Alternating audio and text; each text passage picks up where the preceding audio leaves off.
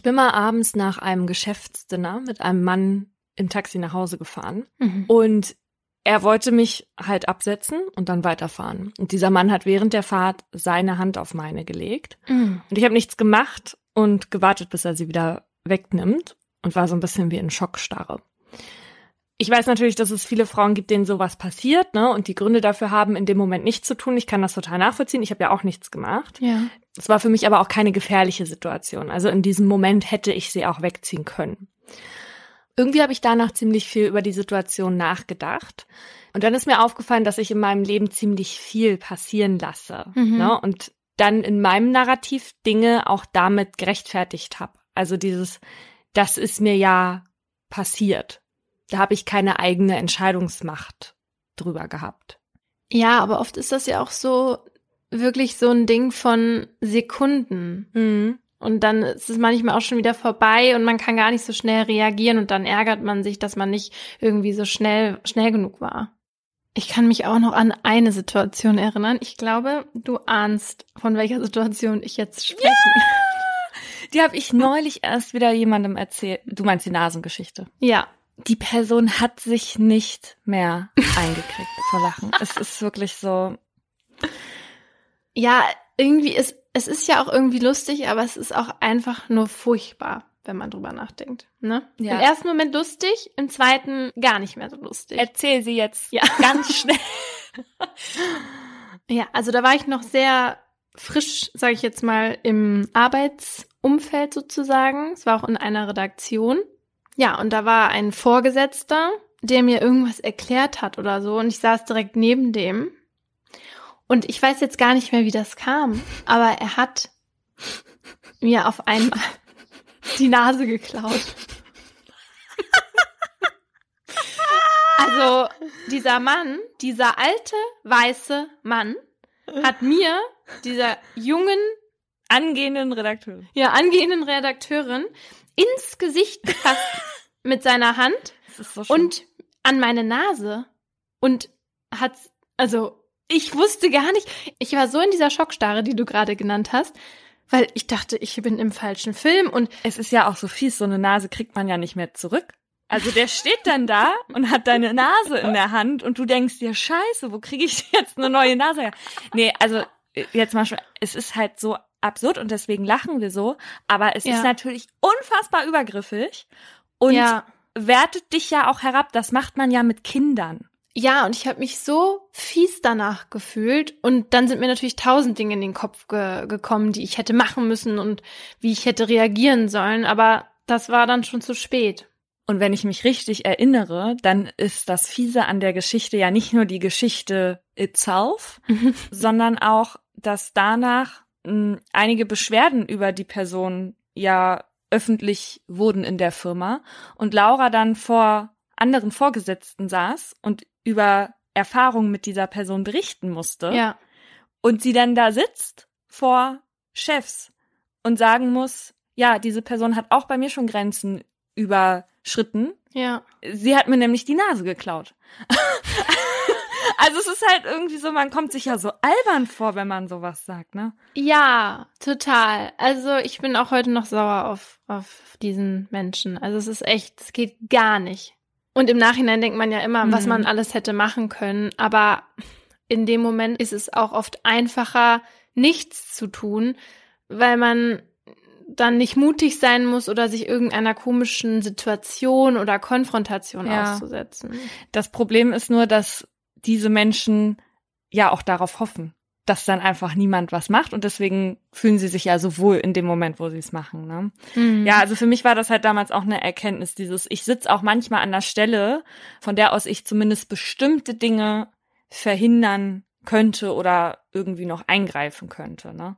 ja, und man hat ja auch eine Verantwortung sich gegenüber. Ja, und in einigen Situationen halt auch anderen gegenüber. Mhm. Und deswegen geht es heute bei uns um das Einschreiten, beziehungsweise um das Nicht-Einschreiten, um die Macht, Situationen noch zu ändern. Hier bei Modlust, ein True Crime Podcast von Funk, von ARD und ZDF. Wir reden hier über wahre Verbrechen und ihre Hintergründe. Mein Name ist Paulina Kraser. Und ich bin Laura Wohlers. In jeder Folge gibt es ein bestimmtes Oberthema, zu dem wir zwei wahre Kriminalfälle nacherzählen, über die diskutieren und auch mit Experten und Expertinnen darüber sprechen. Wir reden hier auch mal ein bisschen lockerer miteinander. Das hat aber nichts damit zu tun, dass uns die Ernsthaftigkeit für das Thema fehlt. Das ist für uns so eine Art Comic Relief, damit wir zwischendurch auch mal wieder aufatmen können. Das ist aber natürlich nicht despektierlich gemeint. Also heute geht's bei uns um das Unterlassen. So nennt sich das juristisch. Und die meisten Taten, von denen wir euch bisher hier erzählt haben, waren welche, die begangen wurden. Also jemand nimmt sich beispielsweise eine Waffe und erschießt eine andere Person, also ein aktives Handeln. Aber wir tragen halt auch Verantwortung für Dinge, die wir nicht tun. Wenn Menschen beispielsweise auf der Straße rassistisch oder homophob angefeindet werden und man nicht dazwischen geht oder was sagt. Oder, wenn es jetzt strafrechtlich relevant werden soll, wenn man zum Beispiel weiß, dass eine Straftat verübt werden soll und man verhindert sie nicht, dann führt man die Tat zwar nicht selber aus, aber unterlässt es, sie zu verhindern. Und das ist strafbar. Natürlich aber auch nur, wenn die Person auch die Möglichkeit hat, einzugreifen.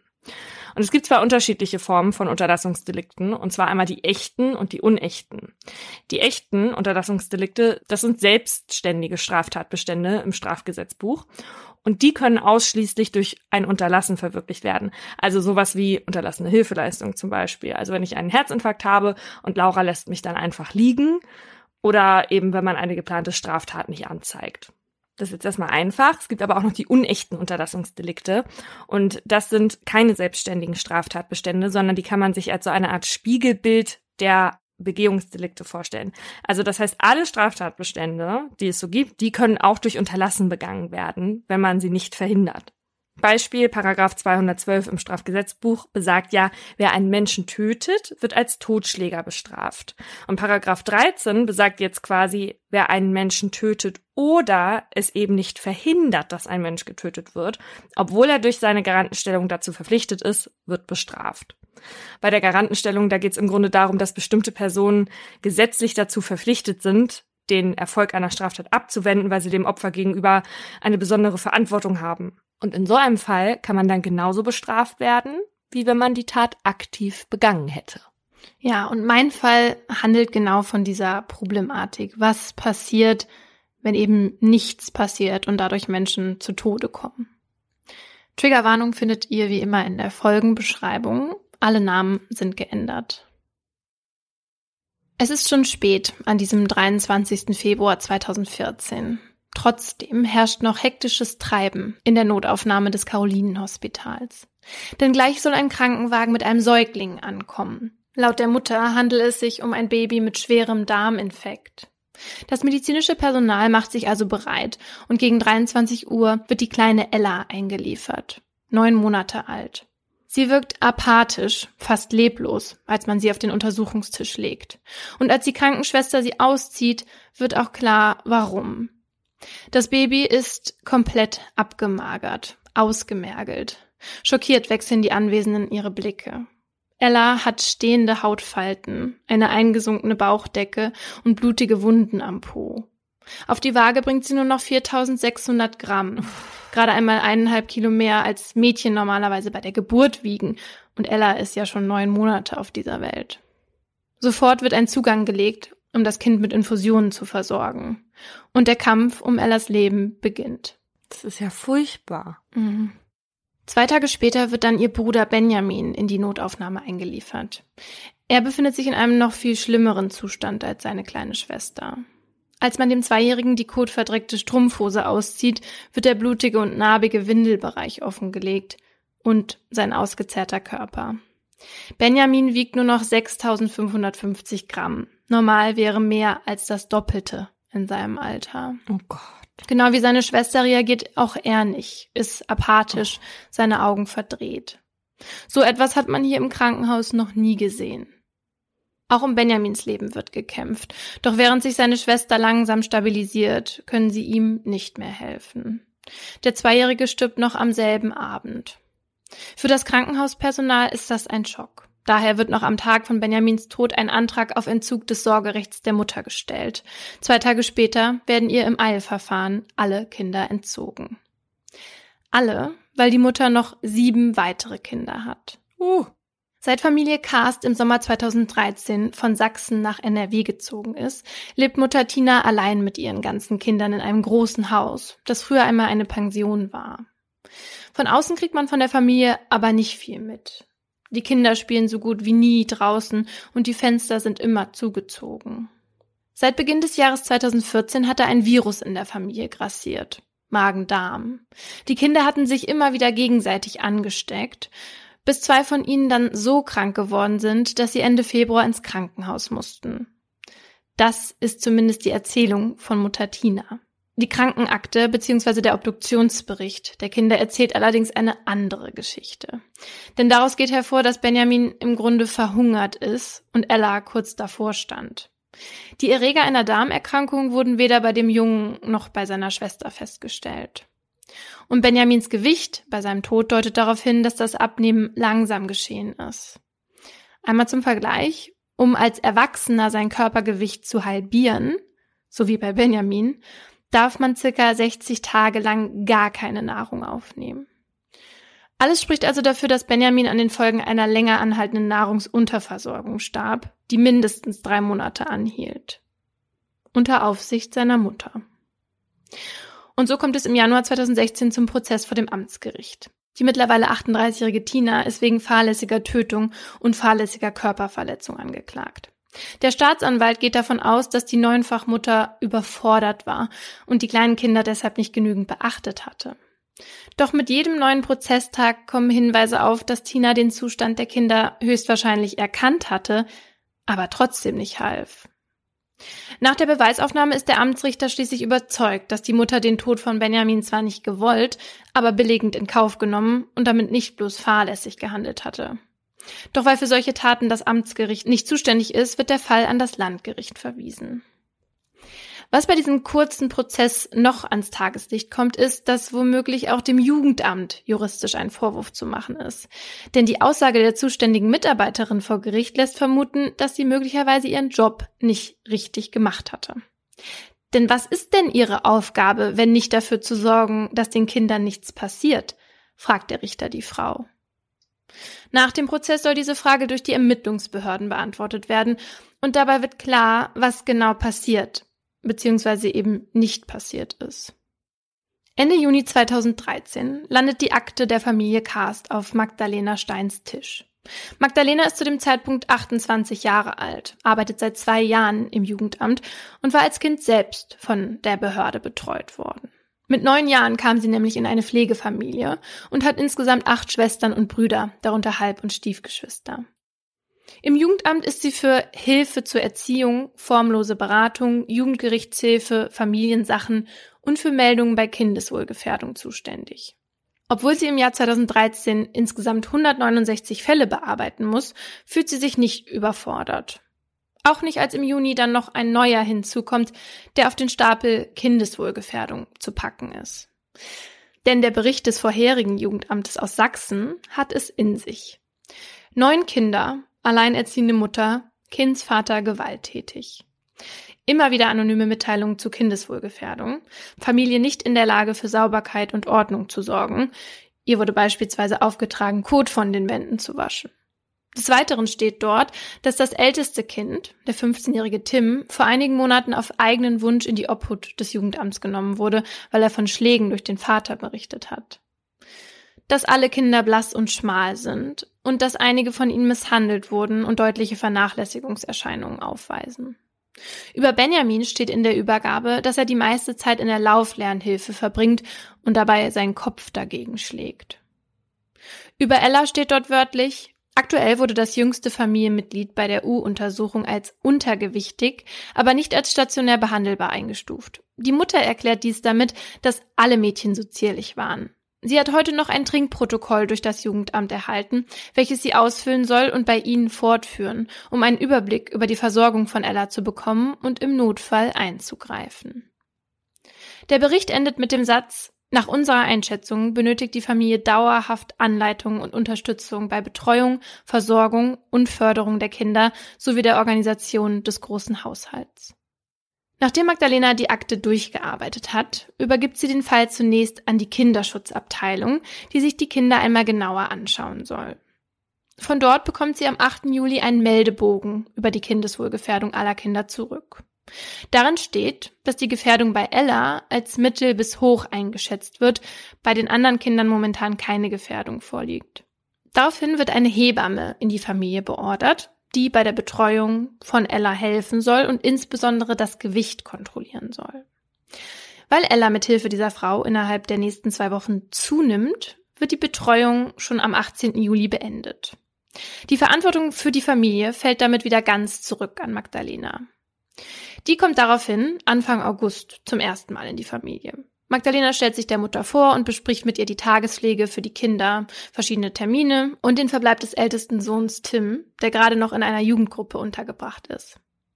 Nach dem Gespräch schaut sich Magdalena die einzelnen Kinderzimmer an. Dabei sieht sie Benjamin zum ersten Mal, aber nur von weitem in seinem Laufstall sitzen.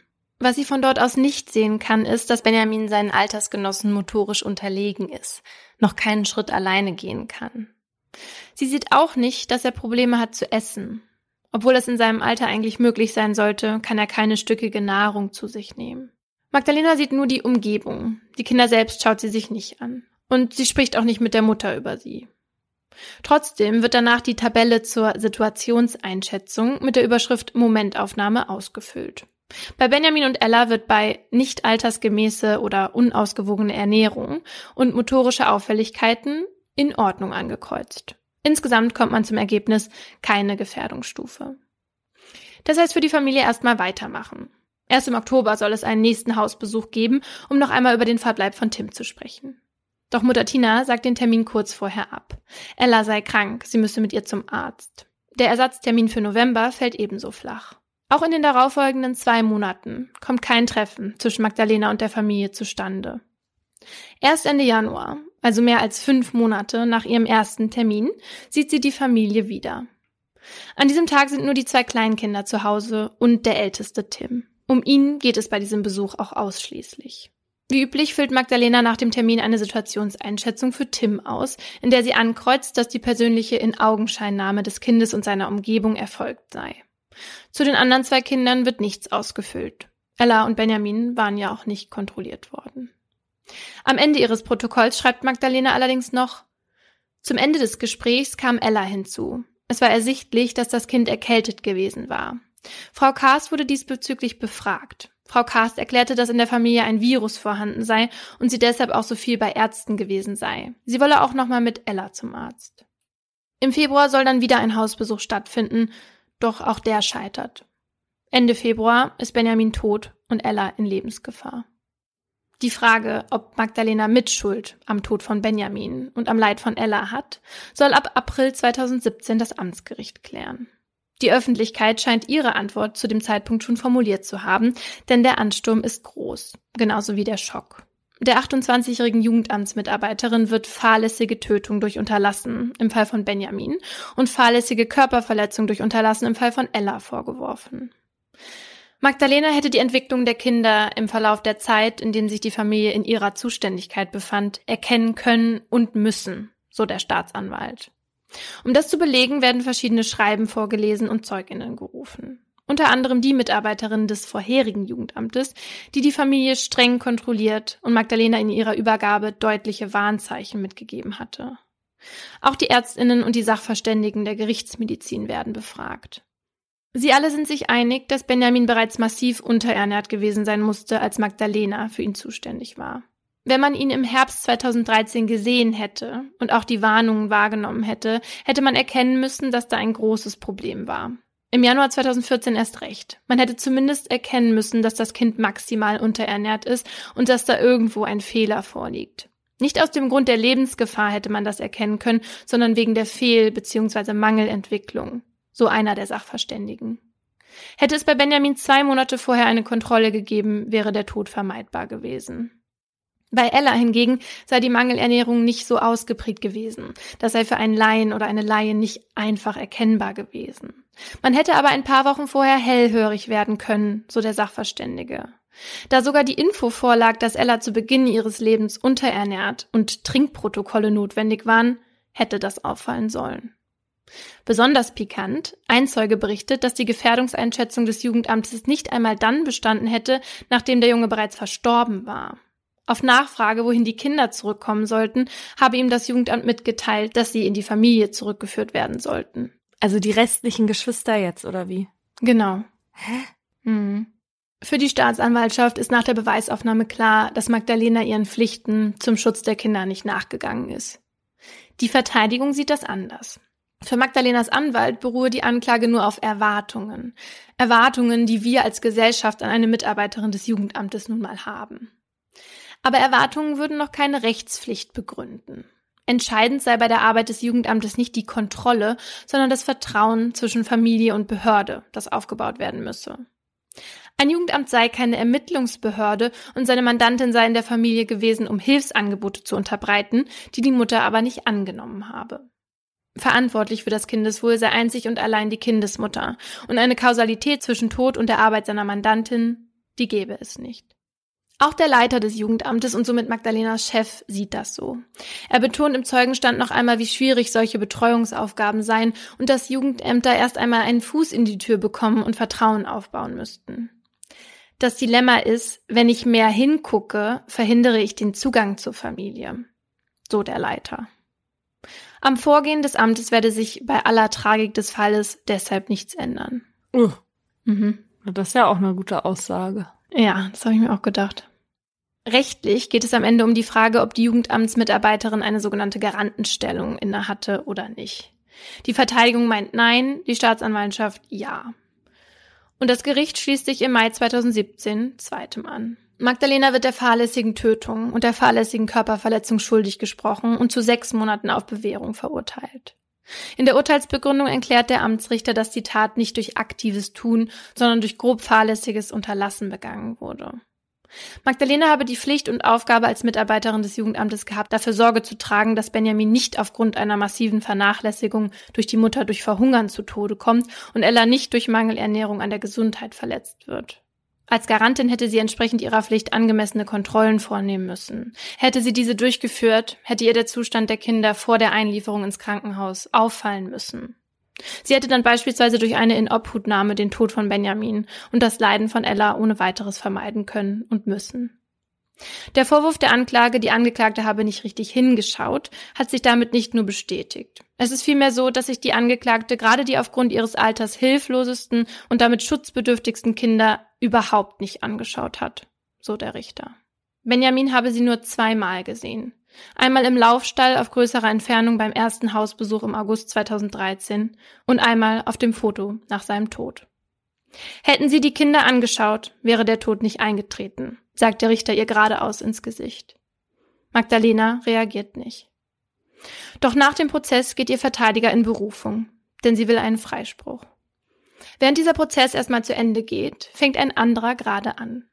Ab September 2017 muss sich die Mutter der Kinder, Tina Karst, erneut vor Gericht verantworten, diesmal wegen Körperverletzung mit Todesfolge. Tina sagt aus, ihr sei zu keinem Zeitpunkt bewusst gewesen, dass etwas passieren könnte. Sie habe geglaubt, der Gewichtsverlust von Benjamin und Ella wäre durch den Magen-Darm-Virus verursacht worden.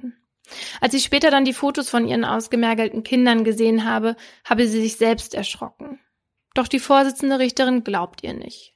Sie wussten, was Kinder brauchen sagt sie vorwurfsvoll. Und so hilft es auch nicht, dass Tina sie unter Tränen bittet, sie nicht ins Gefängnis zu stecken und ihr damit die Möglichkeit zu nehmen, weiterhin für ihre Kinder da zu sein. Ja, oder nicht da zu sein. Mhm. Das Gericht verurteilt sie wegen vorsätzlicher Körperverletzung mit Todesfolge zu drei Jahren und sechs Monaten Freiheitsstrafe. Aber mit dem Prozess ist der Fall immer noch nicht zu Ende. Denn die Berufung durch Magdalenas Anwalt wird zugelassen und es kommt zu einem neuen Verfahren am Landgericht. Doch auch dieses Gericht kommt zu dem Schluss, dass Benjamins Tod durch pflichtwidriges Unterlassen von Magdalena mitverursacht wurde. Denn als Mitarbeiterin des Jugendamtes muss sie eine Einschätzung des Gefährdungsrisikos vornehmen, wenn gewichtige Anhaltspunkte für die Gefährdung bekannt sind. Und solche Anhaltspunkte lagen vor. Den Grad der Fahrlässigkeit stuft diese Kammer aber im Bereich der einfachen Fahrlässigkeit ein. Aus dem Grund, weil Magdalena erst zweieinhalb Jahre Berufserfahrung hatte und ihr solch eine Arbeitsweise offenbar beigebracht wurde. Außerdem kann nicht ausgeschlossen werden, dass ein Magen-Darm-Virus den Zustand der Kinder im Vorfeld extrem verschlechtert hatte. Was Ella angeht, kann die Kammer keine sicheren Rückschlüsse ziehen, ob Magdalena den Zustand überhaupt hätte richtig einschätzen können. Die Körperverletzung an Ella sehen sie nicht gegeben, da ihr bei ihrem Besuch die Unterernährung als Laie nicht unbedingt hätte auffallen müssen. Deshalb wird Magdalena am Ende wegen fahrlässiger Tötung durch Unterlassen zu einer Geldstrafe von 50 Tagessätzen zu je 70 Euro verurteilt. Das Urteil des Landgerichts ist also deutlich milder als das vorherige. Und durch die Geldstrafe ist Magdalena nicht einmal vorbestraft. Trotzdem will die mittlerweile 31-Jährige die vollständige Rehabilitierung. Deshalb geht ihr Anwalt auch nach diesem Prozess in Revision. Also, ja, keine Ahnung. Sie hat sich da offenbar sehr im Recht gesehen, ne? Aber ich wäre ja froh, dass das damit jetzt gegessen wäre, wenn sie damit noch nicht mal vorbestraft ist. Ja, also die Verteidigung hatte eine ganz andere Ansicht, was diese Garantenstellung betrifft, sozusagen. Und das ist so, wenn du eine Geldstrafe kriegst, bist du gar nicht vorbestraft. Ja, zumindest wenn du nur bis zu 90 Tagessätzen bekommst. Ja. Wusste ich aber auch nicht. Aber im November 2020 bestätigt das Oberlandesgericht die Strafe in letzter Instanz. Bei Warnzeichen müssen Jugendamtsmitarbeiter handeln und den Sachverhalt erforschen, heißt es als Begründung. Mit diesem Urteil ist der Fall schließlich mehr als sechs Jahre nach Benjamins Tod endlich abgeschlossen. Trotz des milde anmutenden Strafmaßes ist damit aber ein wichtiges Zeichen gesetzt worden für alle Jugendämter dieses Landes. Wenn den Kindern in ihrer Verantwortung etwas passiert und man dies hätte verhindern können, dann wird man auch zur Verantwortung gezogen. Denn auch wenn etwas passiert, weil eben nichts passiert ist, trägt man Mitschuld. Und das finde ich ja auch total richtig. In diesen Jobs, genauso wie bei Ärzten und Ärztinnen, geht's halt eben um Leben. Genau. Und da ist das halt was anderes, wenn man nicht aufpasst oder seine Arbeit nicht richtig macht. Mir tut es dann auch immer natürlich so ein bisschen leid. Wir haben gerade erst neulich eine Nachricht von einer Zuhörerin bekommen, die bei der Jugendhilfe arbeitet und die das selber auch ganz schlimm findet, was in einigen Jugendämtern passiert. Mhm. Dass es aber halt eben auch wahnsinnig schwierig ist, für die Jugendämter überhaupt erstmal einzugreifen. Das war ja jetzt hier mhm. nicht der Fall. Aber so wie ich das aus der Nachricht rausgelesen habe, würde sie in ganz vielen Fällen schon gerne irgendwie was machen, mhm. darf das aber gesetzlich halt einfach nicht. Mhm. Und tatsächlich sind die Hürden dafür ja auch relativ hoch. Ja, genau. Also nur weil das Jugendamt einmal vor der Tür steht, heißt das ja noch lange nicht, dass die Kinder dann da irgendwie rauskommen. Das muss man ja auch immer sehen. Das ist ja so ein Balanceakt, weil die Kinder aus einer Familie zu nehmen, ist ja auch Trauma und auch schlimm.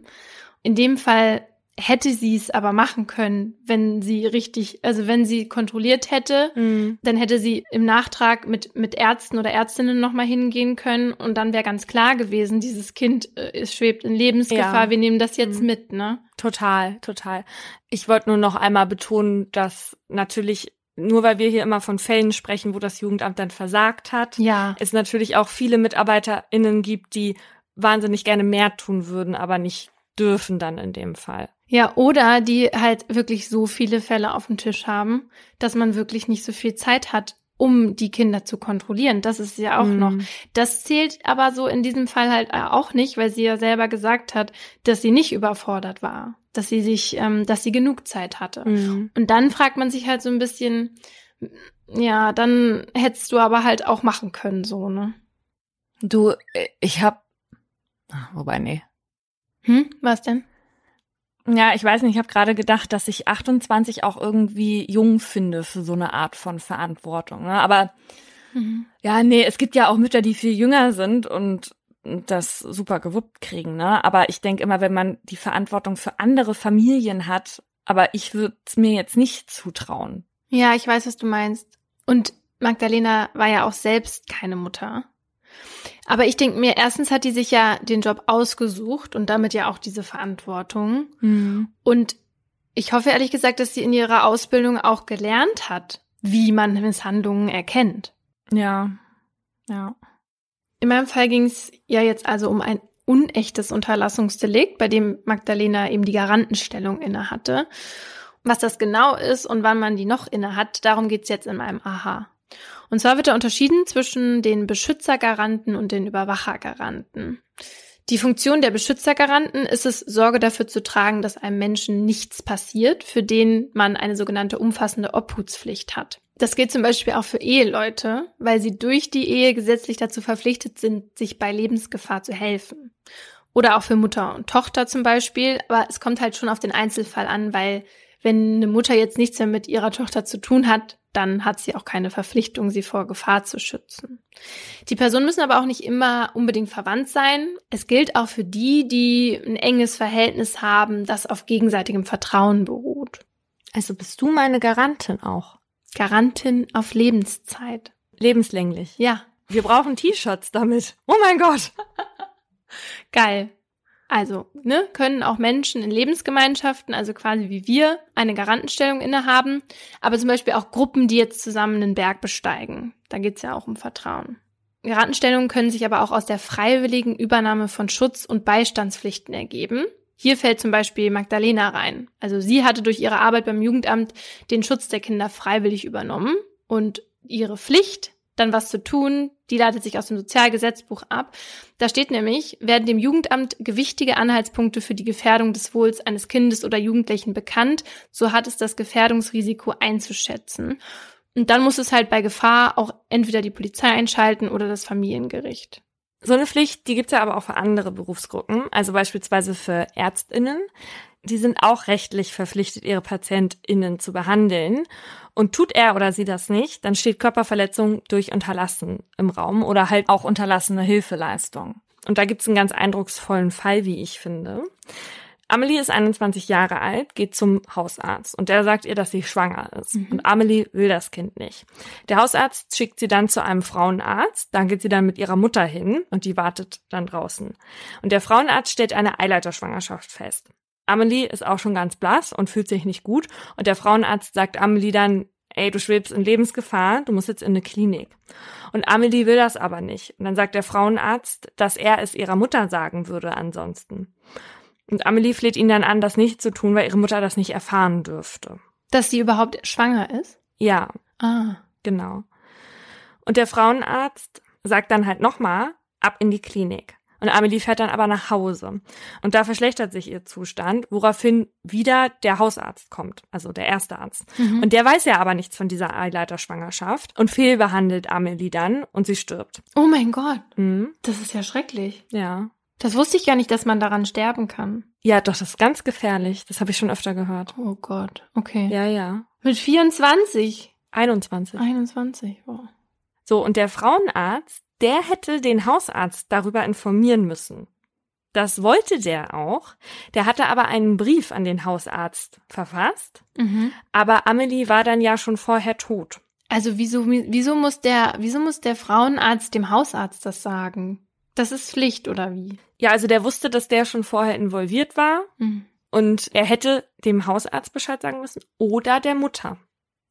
Und da ist es dann auch egal, dass die schon 21 ist, weil sie ja offenbar nicht zu ihrem, also entweder hat sie die Gefahr für sich selber nicht gesehen und das so ein bisschen abgetan oder ja. hat gesagt, das mache ich hier irgendwie in drei Tagen. Und da ist es auch egal, wenn ihr eigener Wille dem jetzt entgegensteht. Ne? Also ja. die Schweigepflicht des Arztes dann, hätte dann, zählt dann nicht so viel. Hm. Und weil der Brief quasi zu lange gedauert hat, ist dann was passiert? Er hätte das sofort machen müssen, er hätte ihn anrufen müssen. Gut. Er hat sich ja darum gekümmert, es war jetzt halt zu, zu spät. Ich denke mir aber auch trotzdem, also als 21-Jähriger, also wenn mir jemand sagt, Laura, du musst jetzt ins Krankenhaus, du schwebst in Lebensgefahr, wenn ich das dann nicht mache, also weißt du, was ich meine? Ich bin als 21-Jährige wirklich ja schon erwachsen und kann ja, ja. Mich, also über mich selbst entscheiden, finde ich es natürlich schwierig, ähm, wenn dann jemand anderes, nur weil er zu spät sozusagen oder weil er statt zum Telefonhörer eben zum Brief gegriffen hat, dann sozusagen zu verurteilen, finde ich schon irgendwie schwierig. Ja, andererseits finde ich es auch gut, wenn man selbst die Situation offenbar nicht wirklich einschätzen kann. Und wir alle wissen, wie viele Menschen nachlässig mit ihrer eigenen Gesundheit sind. Okay, ja gut. Schwierig war das für Ärztinnen auch eine Zeit lang bei der Sterbehilfe. In Folge 31 sprechen wir ja darüber. Und da ging es nämlich darum, dass ein Arzt oder eine Ärztin, der oder die ein tödliches Medikament zur Verfügung stellt, dann aber seinen Patient oder die Patientin retten muss, in dem Moment, in dem die Person dann halt nicht mehr ansprechbar ist, hm. was ja komplett Banane ist, ja. ja. Der BGH hat dann aber letztendlich entschieden, dass das Arzt-Patienten-Verhältnis endet in dem Moment, in dem eine zu behandelnde Person den Arzt oder die Ärztin bittet, sie nach der Einnahme des tödlichen Medikaments nicht zu behandeln. Also wenn man quasi sagt, ich nehme das ja jetzt, weil ich sterben möchte, ich möchte ja. nicht, dass sie mir danach helfen und mich wieder ja. zurück ins Leben holen. Genau, genau, weil eigentlich, also zeitlang war die Annahme, dass sie es hätten tun müssen, die Ärzte oder die Ärztinnen. Hm. Ja, aber man wird ja auch nicht zu einer Chemo gezwungen. Ne? Also wenn ich jetzt ja. sage, ich habe jetzt das dritte Mal Krebs und den möchte ich nicht weiter behandeln lassen, genau. dann ist das halt so. Ja, ja, das ist richtig so. Und dann gibt's aber noch andere Berufe, die eine Garantenstellung innehaben, zum Beispiel ein Babysitter oder die Bademeisterin oder Pflegepersonal zum Beispiel. Ja, oder so Personen, die einen öffentlichen Schutzauftrag haben, wie jetzt zum Beispiel PolizistInnen, Feuerwehrleute oder so.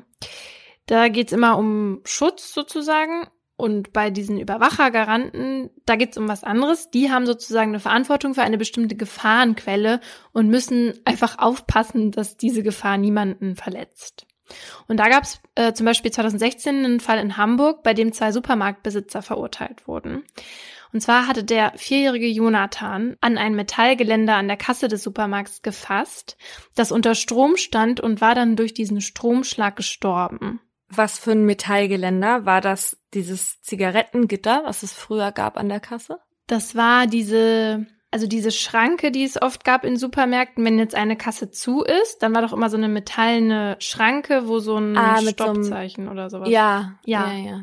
Die war ja immer so metallen und die war offen, ne? Also die war einfach dann sozusagen an der Seite und da hat er angefasst. Ah, okay. Und die stand halt unter Strom weil so ein Transformator falsch angeschlossen war und dann sich so ein Stromkreislauf gebildet hat. Und laut Gericht hätte den Supermarktbetreibern diese nicht fachgerechte Elektroinstallation auffallen müssen, also hätten sie diese Gefahrenquelle beseitigen müssen. Und deshalb wurden die zwei wegen fahrlässiger Tötung durch Unterlassen zu drei Jahren auf Bewährung verurteilt. Aber sowas gilt zum Beispiel auch, wenn du jetzt Hauseigentümerin bist, dein Haus aber so marode ist und du dich nicht drum kümmerst, dass ein Ziegel vom Dach fällt und mir auf den Kopf. Dann, mach, dann machst du dich, sollte ich sterben, auch der fahrlässigen Tötung durch Unterlassen strafbar, weil du halt nicht das Dach hast sichern lassen. Mhm. Da habe ich eine total geile Geschichte zu, die ich mal recherchiert habe. Also, dass man sowas nicht sichert und so, ne? Das mhm. fällt unter die sogenannte Verkehrssicherungspflicht. Mhm. Und dieser Fall, da denkst du echt so, naja, also da sind Einbrecher bei einer Familie mhm. aufs Grundstück geklettert und wollten halt nachts ins Haus rein. Und es war halt saudunkel und einer der Einbrecher hat halt den abgedeckten Pool nicht gesehen und ist in den Pool gefallen. Aber im Pool gab's halt kein Wasser. Und der hat sich dann ein böses Auer gemacht. Aber äh, du sagst jetzt nicht, dass die Familie jetzt zur Verantwortung gezogen wurde. Die wurde verklagt. Nein. Von dem, nein, nein, von nein. dem Einbrecher. Und der Anwalt der Familie hat auch, also das war dann der Stand, ich weiß am Ende nicht, wie es ausgegangen ist, aber der Anwalt der Familie hat auch gesagt, dass das ähm, böse für die ausgehen kann. Weil warum der Einbrecher da auf dem Grundstück ist, so die Einschätzung des Anwalts, das entbindet die nicht von deren Verantwortung, dass alles da sicher. Hä, aber das ist doch deren eigene, also deren eigenes Grundstück. Wenn die nicht ja. davon ausgehen, dass da andere Leute einfach mal vorbeikommen. Ja, trotzdem, aber du musst auch dafür Sorge tragen. Das ist ja komplett bescheuert. Also, da denkst du dir so, oh mein Gott, jemand bricht gerade bei mir ein, ich habe totale Angst. Und dann äh, im Endeffekt bin ich die, die doofe Person. ja, Eigentum verpflichtet halt. Weißt du, was krass ist? Die Nachbarin von meiner Oma hat so eine riesige Tanne im Garten stehen, die sich schon langsam so, ne, so ein bisschen biegt. Und wenn die auf das Haus von meiner Oma knallt, dann muss die Nachbarin das ja bezahlen, ne? Ja. Aber diesen Baum zu fällen, kostet ungefähr so 8000 Euro. Quatsch. Doch, du glaubst nicht, wie groß der ist. Der ist irgendwie 40 Meter hoch oder so. Die ist so hoch, die Tanne, dass sie das nicht bezahlen kann. Das ist ja scheiße. Ja. Und vor allen Dingen, die hat ja das auch nicht gepflanzt oder so, ne? Das, der steht ja schon immer da, dieser Baum. da wird halt deine Omi weiterhin der Gefahr ausgesetzt. Ja. Wir hoffen, dass es gut geht. Alle hoffen, dass da kein ähm, Gewitter kommt demnächst. Wir hatten hier im Podcast aber auch schon mal einen sehr einprägsamen Fall, wie ich finde, bei dem die TäterInnen wegen Mordes durch Unterlassen verurteilt wurden, weil sie eine Garantenstellung aus sogenannter Ingerenz heraus hatten. Und das ist zum Beispiel dann der Fall, wenn man selbst die Gefahr schafft. Und so war das bei dem Höchster-Paar. Da wurden beide halt verurteilt, nachdem das Opfer gestorben ist, weil die Misshandlung, die das Ehepaar der Frau zugefügt hat, die beiden dann eben in diese Garantenstellung durch die Ingerenz gebracht hat. Ja, und das gilt zum Beispiel auch im Straßenverkehr. Also wenn du jetzt einen Unfall verursachst, weil du zum Beispiel über Rot gefahren bist, dann hast du eine besondere Pflicht dem Verletzten gegenüber, weil ja durch dein falsches Verhalten diese Person erst in Gefahr gekommen ist. Dann kommt man auch in diese Garantenstellung. Ja. Und auch in meinem Fall, den ich heute erzähle, hat eine Person die Gefahrenquelle selbst geschaffen und die Opfer nicht gewarnt. Alle Namen sind geändert und die Triggerwarnung zu diesem Fall findet ihr ebenfalls in der Folgenbeschreibung. Sonntagnachmittag, 9. März 2008. Sie war gestern erst hier in der Wohnung gewesen. Da war zunächst noch alles irgendwie in Ordnung, zumindest mehr oder weniger. Jetzt sitzt Johann dort verzweifelt auf der Ecke des Schlafsofas und Gerda weiß, dass es ihm nicht gut geht. Aber sie kann ihm den Schmerz ja nicht nehmen. Natürlich wird das jetzt unangenehm. Zwischen ihnen hatte es so toll angefangen. Jetzt ist alles kaputt. Irgendwie riecht's hier komisch. Gerda bewegt sich auf das Fenster zu. Sie weiß, dass das, was sie gestern gemacht hat, nicht gerade cool war. Dass sie auch schuld ist an der Situation. Sie greift in ihre rechte Jackentasche, wo sie die Packung Zigaretten verstaut hat, öffnet sie und zieht eine Kippe und das Feuerzeug heraus.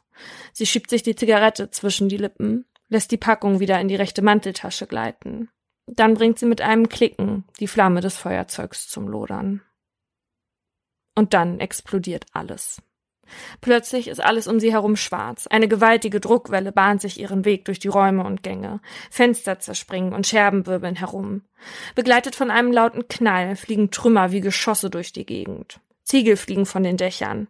Als hätte man das Mehrfamilienhaus gesprengt, bricht alles in sich zusammen. Staub rieselt langsam auf die Katastrophe nieder. Unter dem Schutt liegen Gerda und Johann begraben. Dann bewegen sich Teile. Die Haut brennt. Johann schafft es mit Anstrengung, sich unter den Hausresten zu befreien. Schwer verletzt schleppt er sich zu Gerda. Liebst du mich noch? fragt Johann. Dann ruft er nach seinem Nachbarn. Luis! Niemand antwortet. Dann richtet Johann sich auf und verschwindet. Wenig später taucht er wieder auf und kümmert sich um Gerda. Sie ist ansprechbar. Kurze Zeit später liegt Gerda in dem Rettungswagen, dessen Sirenen man in den Straßen von Mönchengladbach hört. Die SanitäterInnen kämpfen um das Leben der 17-Jährigen, deren junges Gesicht jetzt mit Brandwunden übersät ist. Währenddessen werden da, wo früher mal Johanns Wohnung war, die umliegenden Häuser evakuiert. Einsatzkräfte suchen unter den Trümmern nach anderen BewohnerInnen des Mehrfamilienhauses. Von der Pizzeria, die sich im Erdgeschoss befand, hängt zwar außen noch das Schild, aber innen ist nichts mehr an seinem Platz. Die komplette Rückseite des Hauses ist offen.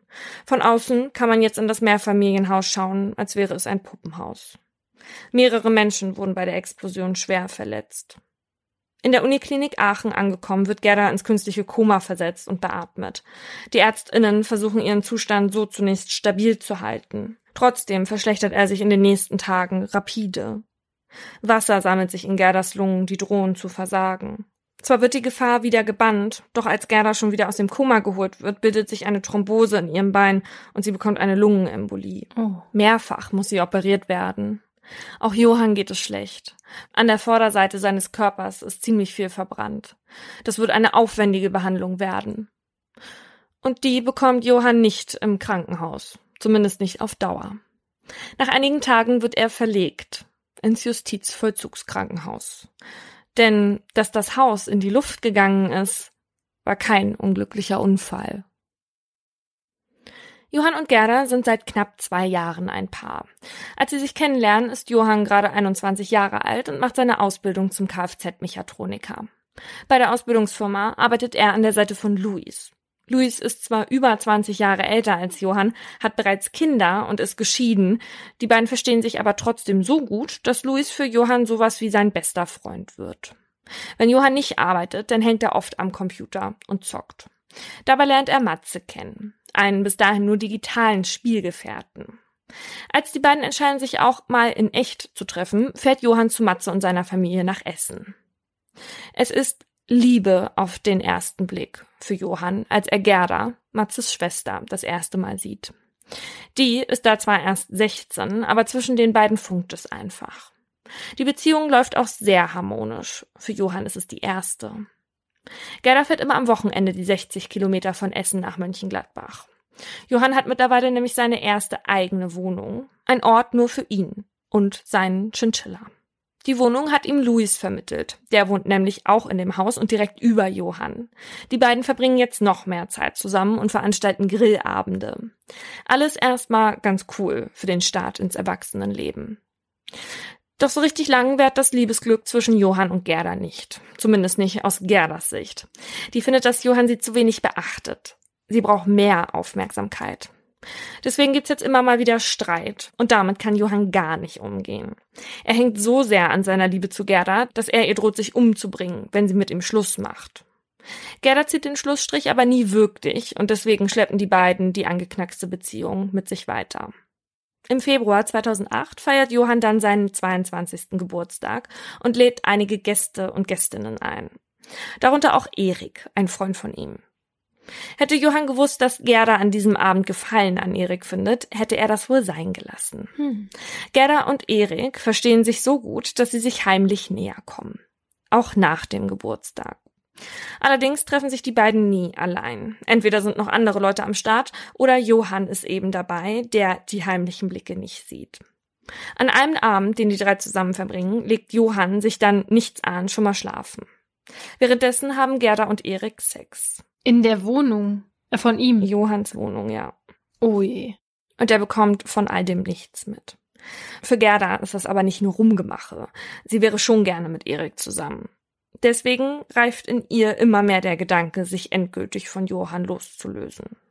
Die Beziehung, die Gerda sich erhofft, sieht Erik aber noch nicht wirklich und deswegen trennt Gerda sich dann auch nicht von Johann. Noch nicht. Am Wochenende zum 8. März, da geht das mit Gerda und Erik schon ein paar Wochen, fährt Gerda wieder zu ihrem eigentlichen Freund Johann. Die Idee ist, den Samstag mit Erik zu verbringen. Johann ahnt von dem Betrug seiner Freundin und seinem Freund noch immer nichts. Erst verbringen die drei Zeit auf dem Verkehrsübungsplatz und beschließen dann, einen Ausflug zum Nürburgring zu machen. Abends geht's dann wieder zurück zu Johann in die Wohnung. Dort wird ein Dosenbier nach dem anderen gezischt. Der Fernseher läuft, während sich die drei durch ein Trinkspiel locker machen. Irgendwann landet auch der Tequila in den Gläsern und danach in den Rachen. Es ist ein ausgelassener Abend und das hören auch die Nachbarn. Luis meldet sich per SMS, dass sie doch etwas leiser sein mögen. Der hatte nämlich einen Zahnarzttermin und will sich davon offenbar jetzt erholen. Luis und Johann arbeiten zu diesem Zeitpunkt übrigens nicht mehr zusammen. Die Firma ist pleite gegangen und im Gegensatz zu Johann hat Luis keinen neuen Job. Erik hatte schon oft an solchen Abenden bei Johann übernachtet, allerdings immer auf der Luftmatratze. Und die aufzupusten, darauf hat jetzt keiner mehr Bock. Deswegen teilen sie sich heute halt die Schlafcouch zu dritt. Oh Gerda krabbelt zwischen die beiden Männer und dann nimmt sie Erik mit unter ihre Decke. Johann denkt, er guckt nicht richtig, als er das sieht. Plötzlich ist die Stimmung gar nicht mehr so ausgelassen, sondern total angespannt. Johann ist verletzt und versteht nicht richtig, was das soll. Warum krabbelt seine Freundin nicht mit ihm unter die Decke? Dann streiten sich die beiden schon wieder und Johann beginnt zu weinen. Erik hat auf dieses Theater überhaupt keine Lust und setzt sich seine Kopfhörer auf und hört Musik, damit er den Streit nicht ertragen muss. Die Situation wühlt Johann so sehr auf, dass ihm schlecht wird. Er rennt aufs Klo und übergibt sich dort. Mhm. Als er zurückkommt, behauptet er, dass in seinem Erbrochenen auch Blut gewesen sei. Vielleicht ist das aber auch nur ein vorgeschobener Grund, Erik loszuwerden, denn Johann will jetzt, dass Gerda mit ihm in ein Krankenhaus fährt. Das will Gerda aber nicht. Die Abweisung macht Johann komplett fertig. Kopflos verlässt er seine Wohnung, kommt dann aber kurz darauf wieder zurück. Dann werkelt er irgendwas im Zimmer rum. Gerda schaut und sieht, dass Johann sich an der Überwurfmutter der Heiztherme zu schaffen macht. Gerda kennt das schon. Immerhin hat Johann schon öfter angekündigt, sich suizidieren zu wollen. Sie läuft auf Johann zu und versucht ihn davon abzuhalten. Vergeblich. Dann schnauzt sie ihn an, ich hab keinen Bock mehr. Wenn du dich umbringen willst, dann mach das, wenn wir weg sind. Daraufhin schnappt sich Gerda Erik und die beiden lassen Johann mit seinem Schmerz allein. Die erste Nacht, die Gerda und Erik allein verbringen. Nur die beiden. Doch es ist irgendwie, als wäre Johann trotzdem da. Ununterbrochen klingelt das Telefon. Entweder es ist Gerdas Handy, Eriks Handy oder eben sein Festnetzanschluss. Gerda nimmt aber nicht ab. Erst am Sonntagmittag kann sie sich überreden, mit Johann zu sprechen. Wobei sprechen etwas übertrieben ist. Eigentlich will sie ihm nämlich nur mitteilen, dass sie jetzt vorbeikommt, um ihre Sachen abzuholen. Gestern war der endgültige Todesstoß für die Beziehung. Johann wartet derweil verzweifelt darauf, dass Gerda kommt. Er weiß gar nicht, wie er ohne die Beziehung weitermachen soll. Am besten gar nicht, findet er und hat schon wieder Suizidgedanken. Also geht er noch einmal zur Gastherme, dreht die Überwurfmutter ab, die Heizung auf, stellt seinen Chinchilla in den Flur, damit der nichts vom Gas einatmet, und legt sich dann auf sein Sofa. Gerda würde ihn so dann vielleicht finden. Er liegt da und wartet. Aber es passiert nichts. 15 Minuten vergehen, aber offenbar funktioniert das so nicht. Also steht er auf und verschließt den Gashahn wieder. Dann ruft er Gerda an, fragt, wie lange sie noch braucht. Sie sitzt noch im Bus, aber sie ist gleich da, antwortet sie. Wenig später klingelt es. Johann macht Gerda die Tür auf und setzt sich dann betröppelt wieder auf die Couch. Gerda fragt sich, warum der Käfig mit dem Chinchilla im Flur steht und nicht wie sonst im Wohnzimmer. Und sie bemerkt auch, dass hier irgendetwas komisch riecht. Johann sagt aber nicht, woher der Geruch kommt. Dann bewegt sich Gerda Richtung Fenster, zieht die Zigaretten aus ihrer rechten Jackentasche, lässt das Feuerzeug klicken und dann knallt es. Als Johann sich und Gerda nach der Explosion aus den Trümmern gräbt und sie fragt, ob sie ihn noch liebt, hängt er noch ran, dass sie ihn nicht verraten soll. Als er dann kurz verschwindet, macht er sich unter dem Schutt auf die Suche nach der Gastherme und versucht seine Spuren zu verwischen, alles wieder festzuschrauben. Allerdings schmerzen seine Hände so von der Brandwunde, dass ihm das nicht gelingt. Dann kümmert er sich wieder um Gerda. Bei der Explosion ist der ganze Anbau des Mehrfamilienhauses eingestürzt. 100 Leute müssen in Sicherheit gebracht werden, 15 werden verletzt. Johann und Gerda entkommen knapp dem Tod. Nur einer hat nicht so viel Glück. Der Familienvater, der seinem Freund die Wohnung unter ihm vermittelte, wird durch die Druckwelle aus dem Haus geschleudert und von Trümmern erschlagen. Luis ist sofort tot. Oh Gott. Deswegen liegt Johann auch im Justizvollzugskrankenhaus, weil die Polizei ihn als Hauptverdächtigen sieht. Dort wird er überwacht, weil er immer noch als suizidgefährdet gilt. Johann beteuert, dass er niemals jemanden verletzen wollte, sondern nur sich selbst. Deswegen habe er ja auch den Chinchilla in den Flur gestellt. Als Gerda dann bei ihm eingetroffen sei, habe er den Gedanken an Suizid aber verworfen. An dieser Version gibt es Grund zum Zweifel. Ein Detail, das Gerda den BeamtInnen bei ihrer Vernehmung schildert. Am Vorabend, als es zum Streit kam und Johann das erste Mal an der Gastherme herumfummelte, habe Johann gesagt, dass, wenn er sie nicht haben könne, dann solle sie auch kein anderer haben. Mhm. Erik könne diese Aussage aber nicht bestätigen. Er hat sich ja die Kopfhörer aufgesetzt, um eben nicht mitzubekommen, was beim Streit gesagt wurde. Also, wie war es jetzt? Wollte Johann tatsächlich, dass niemand Gerda bekommen sollte? Sah Johann, dass sie sich eine Zigarette anzündete und unternahm einfach nichts. Musste Luis sterben, weil Johann aus Liebeskummer alles in die Luft jagen wollte. Diese Fragen muss jetzt die Schwurgerichtskammer des Mönchengladbacher Landgerichts klären, vor dem sich Johann wegen Mordes durch Unterlassen an Luis und Mordversuches aus Heimtücke an Gerda verantworten muss. Gerda, die bei dem Prozess als Nebenklägerin auftritt, ist nicht mehr die, die sie vorher war. Sie hat immer noch Gefühlsstörungen in der Hand. Da, wo die Haut im Gesicht verbrannt war, sieht sie jetzt anders aus. Sie kriegt nichts mehr auf die Reihe, wie sie selbst sagt, hat ihre Ausbildung abbrechen müssen. Hm. Gerda kann kaum noch schlafen. Jede Nacht irrt sie durchs Zimmer, sagt ihre Mutter, etwas verzweifelt. Ihre Tochter habe Angst. Angst, weil sie vorher noch nie etwas mit der Justiz zu tun hatte und nicht weiß, was sie erwarten würde. Angst aber vor allem auch, weil sie ihren Ex wieder sieht. Es ist das erste Mal seit der Tat. Gerda schildert deutlich, dass Johann ganz genau wusste, dass sie ungefähr eine Schachtel Zigaretten am Tag rauchte und auch, dass er sie die ganze Zeit im Blickfeld hatte. Wie ein Häufchen Elend sitzt Johann auf der Anklagebank hinter seinem Verteidiger und lauscht dem, was Gerda den RichterInnen erzählt. Währenddessen schluchzt er immer wieder. Tränen quellen aus seinem knallroten Gesicht. Es tut mir leid, sagt Johann. Und zu Louis Angehörigen, ich weiß, er war ein guter Kerl. Er war mein bester Freund. Dass Johann nicht mehr an das Gas gedacht haben will, als Gerda seine Wohnung betrat, das hält das Gericht nicht für glaubwürdig. Der Gutachter hatte ihn als durchschnittlich bis überdurchschnittlich intelligent eingestuft. Und deshalb glaubt er, dass Johann wusste, was passieren würde, wenn sich Gerda eine Zigarette anzünden würde. Zwar ist sich das Gericht sicher, dass Johann sich nicht aktiv aggressiv verhalten würde, aber in seiner Verzweiflung ließ er alles einfach laufen, so der Vorsitzende. Und das Verhalten muss geahndet werden. In diesem Fall mit einer lebenslangen Freiheitsstrafe wegen Mordes durch Unterlassen mit gemeingefährlichen Mitteln. Ein Schock für Johann und seinen Verteidiger. Die beiden hatten auf fahrlässige Tötung plädiert und mit einem viel geringeren Strafmaß gerechnet. Deswegen legen sie dagegen auch Revision ein. Und der BGH rügt das Urteil. Er sagt, dass nach der Rechtsprechung des Bundesgerichtshofs und der herrschenden Meinung in der Literatur eine mit gemeingefährlichen Mitteln begangene Tötung durch Unterlassen so grundsätzlich nicht möglich sei. Der Täter müsse das gemeingefährliche Mittel nämlich einsetzen. Johann habe aber eine bereits vorhandene gemeingefährliche Situation genutzt.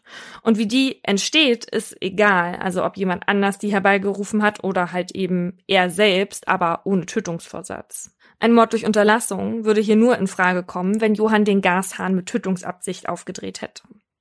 Das konnte ihm in der Verhandlung aber niemand nachweisen. Vielmehr hielt das Landgericht es nicht für ausgeschlossen, dass Johann zu diesem Zeitpunkt die Todesgefahr nur für sich im Wohnzimmer sah. Deswegen habe er den Chinchilla auch rausgestellt.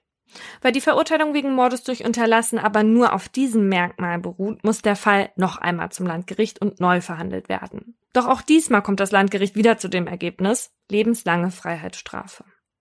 Diesmal geht es aber davon aus, dass Johann den Gashahn aufgedreht hatte mit dem Vorsatz, einen anderen Menschen zu töten. Das hört sich jetzt ganz anders an als bei der ersten Verhandlung und auch dieses Urteil kann eine Prüfung durch den BGH nicht standhalten. Der BGH sagt nämlich, nee Leute, dieses Urteil weist jetzt noch ganz andere Rechtsfehler auf. Das Landgericht habe sich diesmal nicht umfassend mit Johanns Aussage beschäftigt und in der Urteilsbegründung wurde die auch nicht ausreichend berücksichtigt. Anfang Dezember 2010 dreht der Fall dann die dritte und auch letzte Runde am Landgericht. Auch diesmal wird festgestellt, Johann machte sich des Mordes durch Unterlassen schuldig. Diesmal sieht die Kammer das Mordmerkmal der Heimtücke als erfüllt. Johann ging nämlich davon aus, dass Luis am Wochenende zu Hause war und wusste, laut Gericht, dass sein Nachbar aufgrund seiner Arglosigkeit der Explosion schutzlos ausgeliefert war. Es wäre Johanns Pflicht gewesen, die Tötung von Luis und die Gefahr für Gerda und andere HausbewohnerInnen zu verhindern, weil er sich durch sein gefährdendes Verhalten selbst in die Garantenstellung gebracht habe.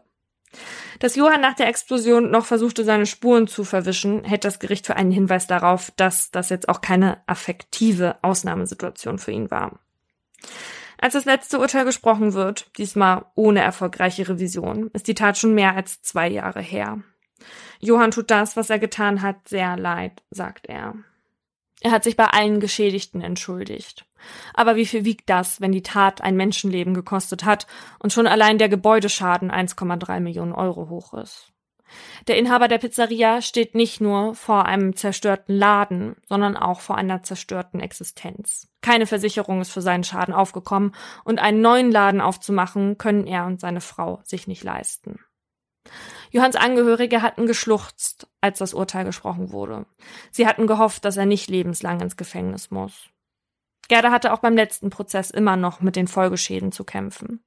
Sie und Johann haben es in der Zeit zwischen den Prozessen noch einmal miteinander versucht. Es hat aber wieder nicht funktioniert. Und so wie seine Reaktion auf die vorherige Trennung gewesen ist, ist das wohl auch besser so. Boah, das ist ja einfach nur ein krasser Fall. Ich find's auch äh, irgendwie interessant, dass ich noch nie davon gehört habe, obwohl der in MG Action Town gespielt hat. Ach ja. Ähm, ich muss jetzt was zu diesem Urteil sagen. Ich finde das einfach viel zu hoch. Man kann ja, wenn eine Unterlassung vorliegt, kann man das ja mildern. Das geht ja rechtlich. Ja. Mit ja. dem Paragraph 13. Und das finde ich, wenn man sonst so die Strafen hört, ne, die wir so in dem Podcast haben, hätte ich das jetzt einfach mal erwartet. Mhm. Erstmal wegen dem Verhalten von Johann jetzt auch nach der Tat. Er zeigt ja Reue und hat sich entschuldigt und so weiter. Aber auch wegen seiner Umstände vor der Tat. Also der war ja schon in einer Art Ausnahmezustand. Also der war ja auch kurz davor, sich zu suizidieren. Und irgendwie tat er mir schon auch leid vor dieser Tat. Und ich kann mir gut vorstellen, dass er überhaupt nicht an seinen Freund Louis gedacht hat, als er da dieses Gas aufgedreht hat. Und er hatte das ja dann auch wieder zugedreht, weil er irgendwie das Gefühl hatte, dass es nichts passiert. Oder es passiert nichts. Aber Gerda hat's ja auch gerochen mhm. und ihn darauf angesprochen. Ja. Also witzigerweise hat er sogar auch noch ausgesagt, dass er darauf geantwortet hätte, das ist Gas. Aber Gerda hat das dementiert und das Gericht hat ihm das auch nicht geglaubt. Aber wenn das gestimmt hätte, dann hätte er ja erst recht davon ausgehen müssen, dass das noch im Raum war oder dass überhaupt Gas ausgetreten ist. Mhm, das stimmt. Es ist ja auch mega tragisch und es ist einfach nur furchtbar für die Familie von Louis. Trotzdem finde ich halt, es ist was anderes, jemandem beispielsweise Gift aufs Pausenbrot zu schmieren, damit diese Person langsam stirbt und da Mord aus Heimtücke und dann 15 Jahre mindestens ins Gefängnis, als wenn das passiert. Das Gericht hat ja auch überlegt, ob es Milderungsgründe hier sieht, ne? Mhm. Hat dann abgewogen und ist aber am Ende zu dem Entschluss gekommen, dass fürs Gericht die Tat nicht entscheidend von einem herkömmlichen Heimtückemord abgewichen ist. Und dass der Einsatz, den Johann hätte aufwenden müssen, um die Explosion zu verhindern, der wäre, also in meinen Worten, jetzt nicht zu viel verlangt gewesen. Mhm. Ja, auf jeden Fall. Der hätte einfach ihr das äh, Feuerzeug aus den Händen entweder reißen müssen oder sagen müssen, hier ist Gas im Raum, ja. Aber ich war trotzdem auch überrascht, dass sie hier Mord verurteilt haben und auch das Merkmal der Heimtücke gefunden haben. Mhm. Weil, also klar, Luis hat sich keines Angriffs versehen und war arg und infolgedessen auch wehrlos, ne?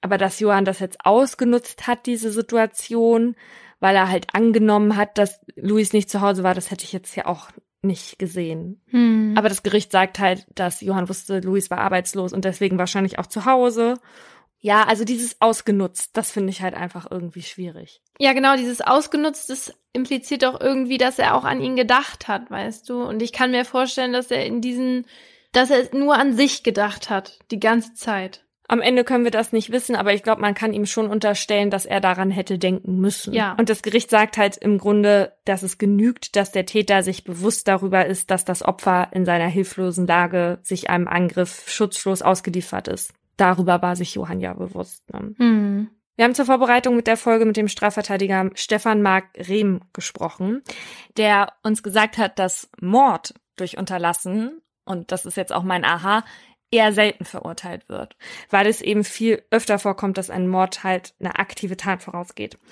Und das erkennt man auch, wenn man sich die anderen Mordmerkmale mal vornimmt und versucht, sich die als Unterlassungstat vorzustellen. Also wir hatten jetzt gemeingefährliche Mittel, ne, das hat hier mhm. nicht so mhm. richtig geklappt. Wir hatten Heimtücke.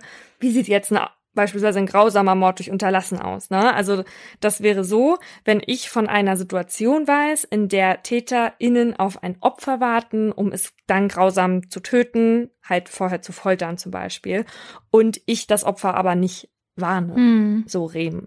Und das ist ja schon tatsächlich eine ziemlich abwegige Situation, ja. Sowas würde eher irgendwo in, in Mafia-Kreisen wahrscheinlich, wenn überhaupt mal vorkommen. Ja, genau, habe ich auch gedacht. An so Rockergruppen oder sowas, ne? Ja. Ähnlich sieht's auch bei Mord durch Unterlassen zur Befriedigung des Sexualtriebs aus. Das könnte sein, wenn Eltern beispielsweise ihr Kind nicht vor sexuellen Übergriffen schützen und das Kind stirbt dann dabei. Aber die Fälle, die wir halt kennen, wo sowas passiert ist, da waren die Eltern dann halt eher selbst MittäterInnen. Hm. Was ich mir auch nicht vorstellen kann, ist, dass es irgendwie jemals eine Verurteilung wegen Mordes aus Mordlust durch Unterlassen gegeben hat. Nee, das glaube ich auch nicht. Also das Einzige, was es gibt, ist Mordlust unterlassen. Und damit meine ich den Podcast. Und das ist eine Straftat, die sehr hart bestraft wird. Ja, und trotzdem passiert sie, wie wir am Ende des Podcasts nochmal erzählen werden. Unsere beiden Fälle, die wir jetzt erzählt haben, waren beides Mal ja unechte Unterlassungsdelikte. Kommen wir jetzt mal zu so einem echten und zwar der unterlassenen Hilfeleistung.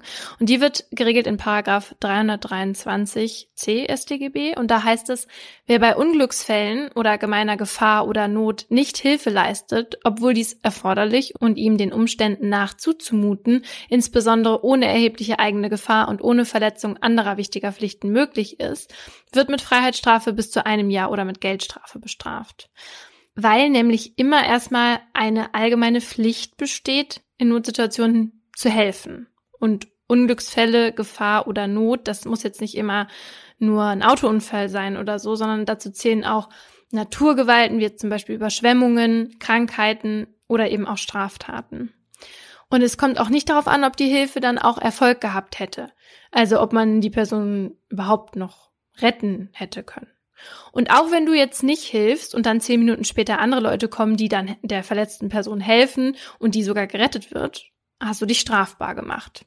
Weil halt eben schon die Verzögerung der Hilfe ausreicht, um diese Unterlassung zu vollenden. Und da gab's doch diesen einen Fall, da ist ein 83 Jahre alter Witwer, der keine Vorerkrankung hatte, in einer Bank gewesen, um da Überweisungsträger auszufüllen. Ganz normal halt. Mhm. Und dann hatte der einen Kreislaufzusammenbruch, ist umgefallen und mit dem Kopf aufgeschlagen.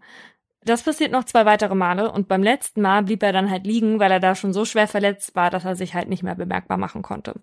Und die Überwachungskameras, die haben dann das Furchtbarste überhaupt aufgezeichnet. Und zwar, wie drei Menschen einfach über ihn hinwegsteigen. Also unabhängig voneinander. Mhm. Eine Frau und zwei Männer in einem Zeitraum von insgesamt einer Viertelstunde. Und Karl, so hieß der Rentner, der kommt dann zwischenzeitlich auch noch mal zu sich, greift um sich, krümmt sich und die machen gar nichts. Mhm. Und dann kamen noch zwei Menschen rein und erst der fünfte hat dann einen Notrufamt gesetzt. Und die drei ersten, die werden dann gemeinsam angeklagt und sagen vor Gericht halt, sie hätten gedacht, dass es ein Obdachloser gewesen sei, was völlig irrsinnig ist, weil das ja wohl gar keinen Unterschied macht. Nee. Und die Einsatzkräfte, die haben im Verfahren halt auch gesagt, dass Karl sehr ordentlich gekleidet war und in der Mitte des Raumes lag, was ja auch sehr unüblich wäre für einen Obdachlosen, der sich jetzt beispielsweise da zum Schlafen hinlegt, ne? Weil sowas wird, kennt man ja schon, dass die da mhm. hingehen zum Schlafen, ne? Aber ja, der hatte halt auch Überweisungsträger dabei und so. Und diese drei ersten, die werden dann wegen unterlassener Hilfeleistung zu Geldstrafen verurteilt. Ja, was ich auch irgendwie einen Witz finde, aber ich denke, dass die Strafen auch so milde ausgefallen sind, weil es laut Gutachten nicht ausgeschlossen ist, dass Karl nicht eh an den Verletzungen gestorben wäre, egal wann man Hilfe geholt hätte. Ja, aber dass sie einfach gar nicht geholfen haben, dass also mal geguckt haben oder so, ich finde das so schlimm, ich habe ja auch diese, damals diese Videos, also das Video da gesehen und ich dachte mir nur so, also das drübersteigen, das ist ja auch so was so, das ist was richtig Verachtendes. Ja, ich, ich komme gar nicht drauf klar und die beiden Männer haben sich ja dann vor Gericht auch irgendwie reumütig gezeigt, aber die Frau hat ja dann irgendwie sich noch so ein bisschen quasi beschwert, dass die, ähm, dass die Bank äh, nicht aufpasst, dass dann nicht sonst so viele Obdachlose sind, weil sie hatte ja, ne, sie ist ja davon ausgegangen, dass es ein Obdachloser war, weil da ja immer so viele Obdachlose rumliegen, wo ich mir so denke, Entschuldigung, also weiß ich nicht, ich weiß nicht, ob ich das mal im Podcast erzählt habe, ich glaube schon, dass ähm, ich doch mal diesen einen Mann auf der Straße hab liegen sehen, als es so kalt war und ich dann die Polizei gerufen habe. Nee. Ähm, das war in Hamburg und es war irgendwie so um 10 Uhr abends oder so und ich wollte noch mit dem Bus nach Hause und da lag halt ein Mann auf dem Gehsteig mit dem Kopf auch nach unten und es war Winter, ne? Also eine, eine, eine schlimme Situation. Ja. Aber für mich sah das in dem Fall auch wirklich aus wie ein Obdachloser. Aber ich habe dann trotzdem die Polizei angerufen. Ja, natürlich. Und ich habe halt geguckt, also näher rangegangen, um überhaupt zu gucken, ob er atmet. Und er hatte sich schon bewegt. Aber ich habe ihn auch nicht angefasst oder so. Er hat nicht reagiert auf mein Ansprechen. Und da muss ich auch ehrlich zugeben, ich hatte auch Angst, den anzufassen oder so. Ne? Mhm. Man, man weiß es, man weiß ja nicht, ne, dann, ich war da auch alleine. Ich kann schon verstehen, dass es da so eine Schwelle gibt, mhm. ne, wo du jetzt nicht gleich hinrennst und also, ne, dass man erstmal so innehält und da, das kann ich total verstehen. Ja, und dann habe ich halt die Polizei angerufen, aber die waren irgendwie gar nicht so amused von dem Anruf, weil da war dann irgendwie so, ja, ähm, ist der betrunken? Und dann ich so, woher sollst du das denn wissen? Ja, genau, weiß ich nicht. Und dann meinte ich so, ja, ich muss jetzt meinen Bus auch nehmen. Und dann meinte er so, ja, äh, ja, wir, wir kommen dann, aber vielleicht ist er ja dann auch gar nicht mehr da. Äh. Und da dachte ich mir so, ja, wie, wie lange brauchen die denn? Habe ich mir gedacht, ne? Habe ich aber nicht gesagt. Und dann bin ich ja weggefahren und dann habe ich gedacht, boah, hätte ich jetzt eigentlich da warten sollen oder nicht? Und was hätte es gebracht, wenn ich ihn ja eh nicht äh, quasi, ne, ich wusste ja nicht, was ich machen soll oder so. Aber darüber habe ich dann schon danach so ein bisschen nachgedacht, weil die mir halt nicht so vorkamen, als würden sie jetzt sofort den Rettungswagen holen, Mhm. weil sie irgendwie auch davon ausgegangen sind, ach, das ist ein, äh, ein Obdachloser, der da ja einen Rausch ausschläft Ja. oder so. Dabei war, habe ich ja gesagt, der liegt auf dem Boden mit dem Gesicht nach unten und es ist kalt. Also da es ja keinen Unterschied macht oder machen sollte, ob es ein Obdachloser ist oder nicht. Ja. Ne? Ja. Und man beide gleich behandeln muss, würde ich Ja. das dann auch wahrscheinlich gar nicht sagen. Jetzt, wenn wir so darüber reden. Ja. Interessiert die doch nicht eigentlich, ob Nee. das ein Obdachloser ist oder ein Geschäftsmann. Hier liegt halt ein Mann. Ja. Man kann sich der unterlassenen Hilfeleistung übrigens auch schuldig machen, wenn man andere behindert, die irgendwie gerade helfen oder helfen wollen. Das steht auch in diesem Paragraph und zwar erst seit 2017. Das war so eine Reaktion auf diese ganzen Gaffer.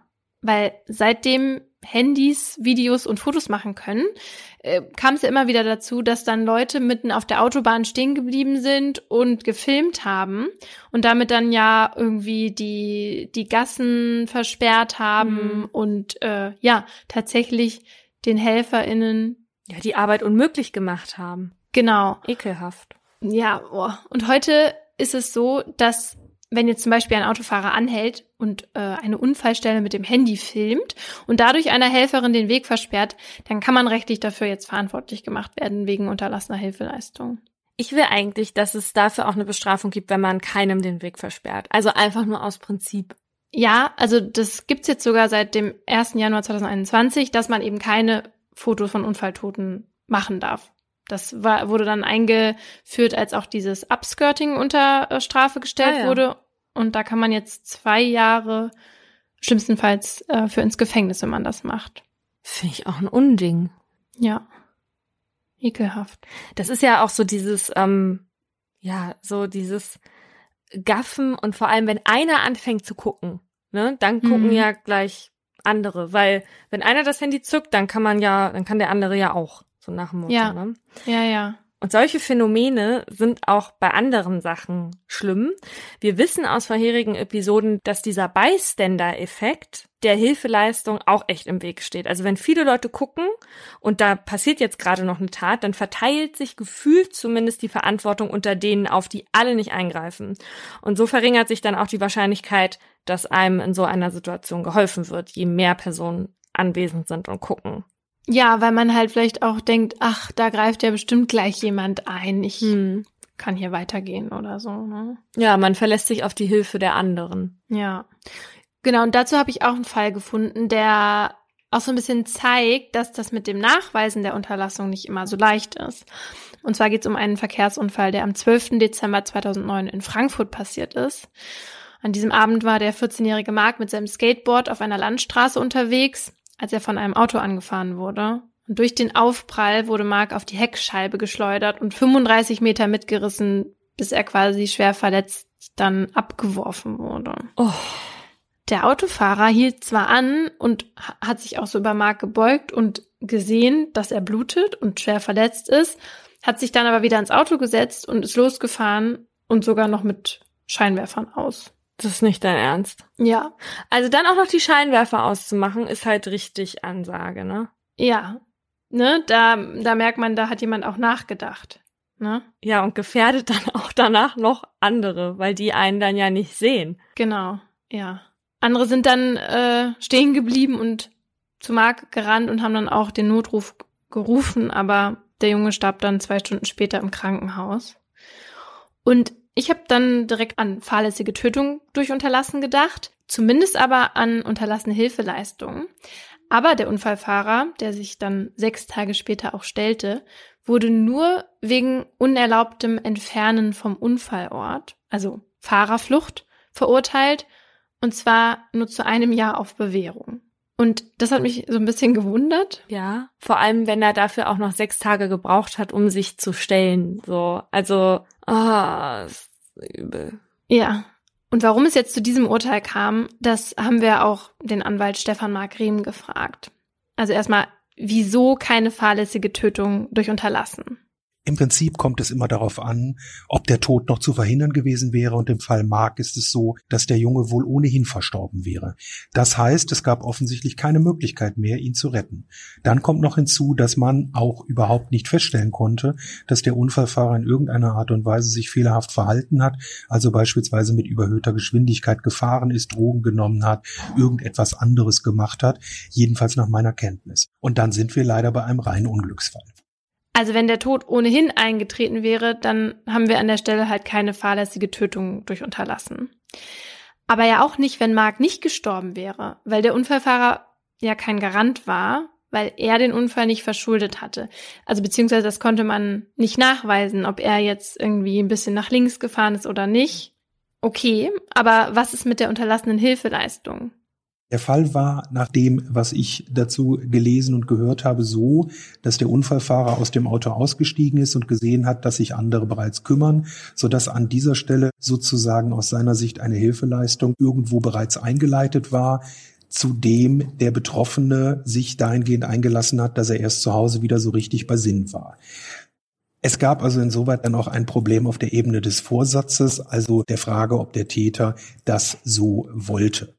Bei jedem strafrechtlichen Delikt brauchen wir immer einen Vorsatz, sonst scheidet eine Strafbarkeit aus. Es geht also darum, dass wir den festen Willen des Täters brauchen, irgendeinen Erfolg herbeizuführen. Und da war die Einlassung des hier äh, maßgeblichen Täters eben so, dass er erst zu Hause alles wieder realisiert hat.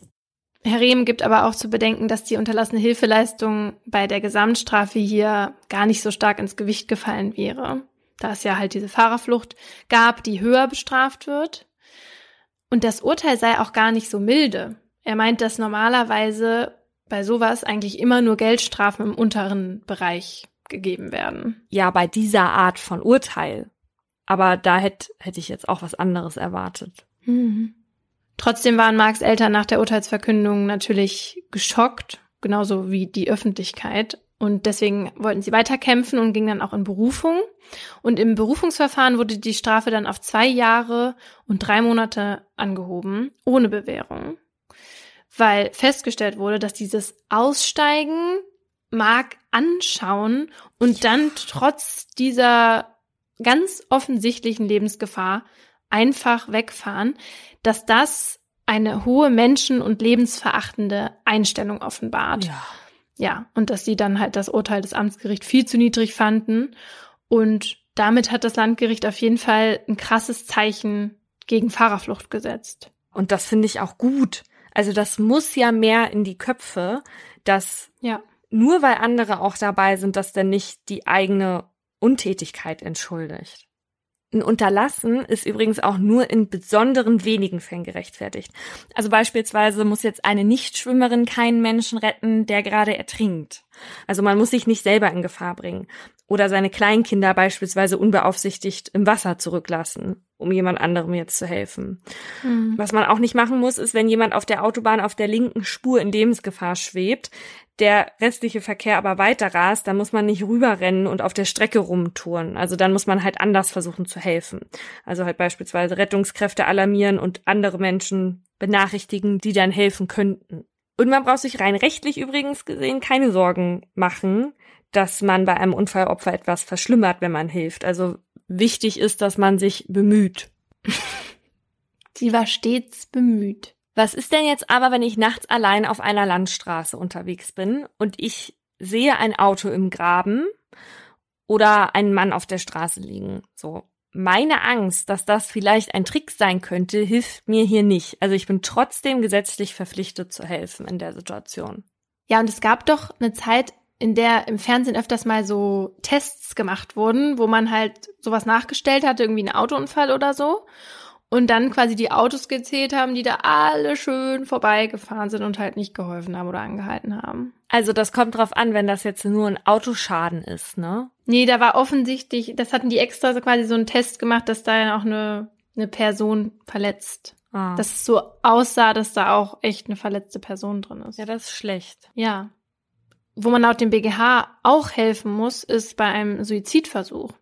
Wenn ich also aus Liebeskummer eine Überdosis Schlafmittel genommen habe und davon schon bewusstlos bin, wenn du jetzt in mein Zimmer platzt, dann musst du mir helfen. Wenn du das machst, dann wecke ich dich aus deinem Schneewittchen Schlaf, um dich danach zu bestrafen.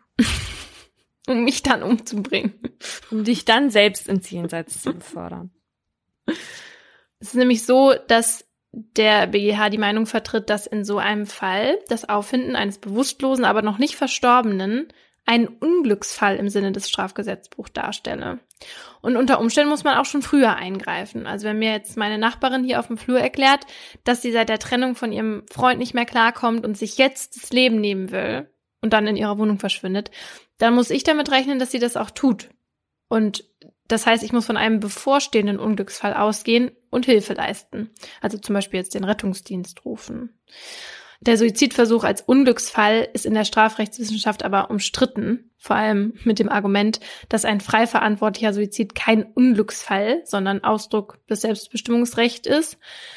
Es gilt aber trotzdem ja lieber einmal mehr den Rettungsdienst rufen. Ja. Und um hier jetzt alle zu beruhigen, nicht helfen musst du, wenn du jetzt angegriffen wirst, zum Beispiel, weil dich jemand vergewaltigen will und du dich dann so stark wehrst, dass du die Person verletzt dann ist dir nicht zuzumuten, dieser Person dann zu helfen, weil sie dich dann vielleicht ja direkt wieder angreift. Also da ist das dann schon okay, wegzulaufen. Aber stellen wir uns jetzt mal vor, ich hätte Courtney Bauer, diese Person, die mir damals im Club eine reingehauen hat, wenn ich die damals zurückgeboxt hätte und dann so schwer getroffen, dass sie bewusstlos zu Boden gegangen wäre, was wahrscheinlich so gewesen wäre, dann hätte ich nicht einfach abhauen dürfen, sondern den Notruf absetzen müssen, wenn ich jetzt sehe, dass ihr sonst niemand hilft. Ja, auch so, weil du dich doch dann durch die Ingerenz, also durch dein eigenes Verhalten, in die Garantenstellung gebracht hättest. Nee, weil das wäre ja dann Notwehr gewesen. Hallo? Vielleicht greift die mich dann noch mehr an. Notwehr, weil dir eine 16-Jährige eins auf die Nase gibt. Im Club. Ja. Doch. Das hätte ich so durchgebracht. oh Mann, ich würde zu gern wissen, ob Courtney Bauer von ihrem Glück weiß. Dass sie hier immer erwähnt wird oder was? Ja. Kommen wir zurück zur Straftat Mordlust unterlassen. Weil die müssen wir jetzt leider begehen, weil wir in die Sommerpause gehen. Wir müssen einmal weg. Ja, wir denken, dass wir uns diese Auszeit auch verdient haben. Ja, wir sind auch schon ganz müde. Ja. Und falls ihr uns dann doch zu sehr vermissen solltet. Auf Instagram sind wir weiter für euch da. Da passieren Sachen auf Mordlust der Podcast. Da wird's auch wieder lustige Outtakes geben. Und bei unserem neuen YouTube-Format Schuld und Sühne, da gibt's auch weiterhin jede Woche ein Video. Boah, ich werde ganz viel Eis essen, obwohl ich gar kein Eis mag. Ganz viel Mozzarella, ganz viel Pasta, ganz viel Wein trinken. Das war ein Podcast von Funk.